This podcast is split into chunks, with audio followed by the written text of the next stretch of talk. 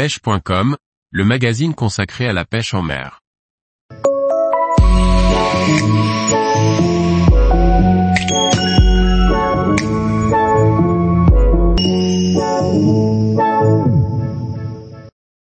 Pêche de la sèche de jour, adapter sa technique au comportement.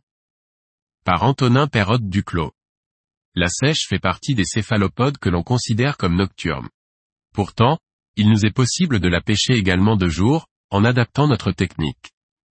Pour ce faire, quelques aspects sont importants à connaître. Comme tous les céphalopodes de nos eaux, la sèche est une proie très appréciée des poissons prédateurs. Que ce soit en zone sableuse ou rocheuse, elle n'est jamais à l'abri de se faire dévorer. Les poissons comme le denti, le pagre, le loup ou le congre apprécient fortement la sèche. Heureusement, elle possède trois mécanismes de défense. Le premier est son jet d'encre, peu important en ce qui concerne notre pêche, mais dont il faut tout de même se méfier si l'on ne veut pas être repeint de la tête aux pieds. Deuxièmement, sa faculté à s'enterrer dans un fond meuble, comme le sable ou la vase. Cela lui permet à la fois de se protéger des prédateurs ainsi que de ne pas être vu par ses proies. Enfin, sa peau capable d'un mimétisme incroyable est son principal atout de chasse et de défense, la rendant capable de disparaître en un instant des yeux d'un poisson. Lorsque le soleil est haut dans le ciel, c'est le moment où la sèche est la plus vulnérable. Son ventre blanc la force à rester collée sur le fond pour ne pas être repérée. Elle sera soit tapie sous un rocher, soit enterrée dans le sable ou dans la vase. Pour lui donner envie de se saisir de notre turlute, il va falloir passer à proximité.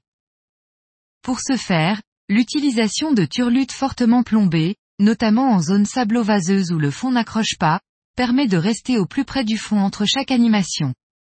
Vous pouvez également utiliser une turlute flottante, sur un montage en potence avec un plomb.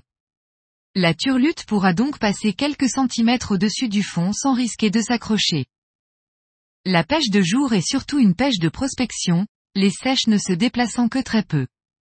Il faut donc essayer de couvrir un maximum de terrain pour passer devant une sèche qui attend qu'une opportunité passe devant elle.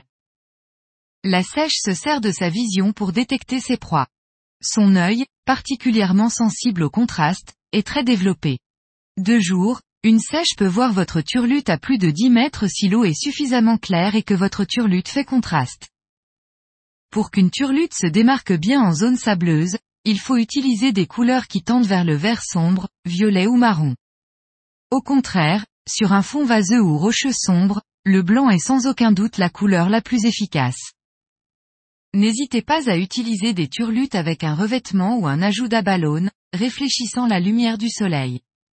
Évitez surtout d'utiliser une turlute très claire par temps ensoleillé, ou une turlute très sombre par temps couvert. L'utilisation de turlutes phosphorescentes et habilles n'est pas obligatoire, mais cela peut faire la différence pour décider les sèches les plus apathiques.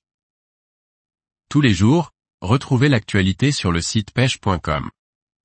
Et n'oubliez pas de laisser 5 étoiles sur votre plateforme de podcast.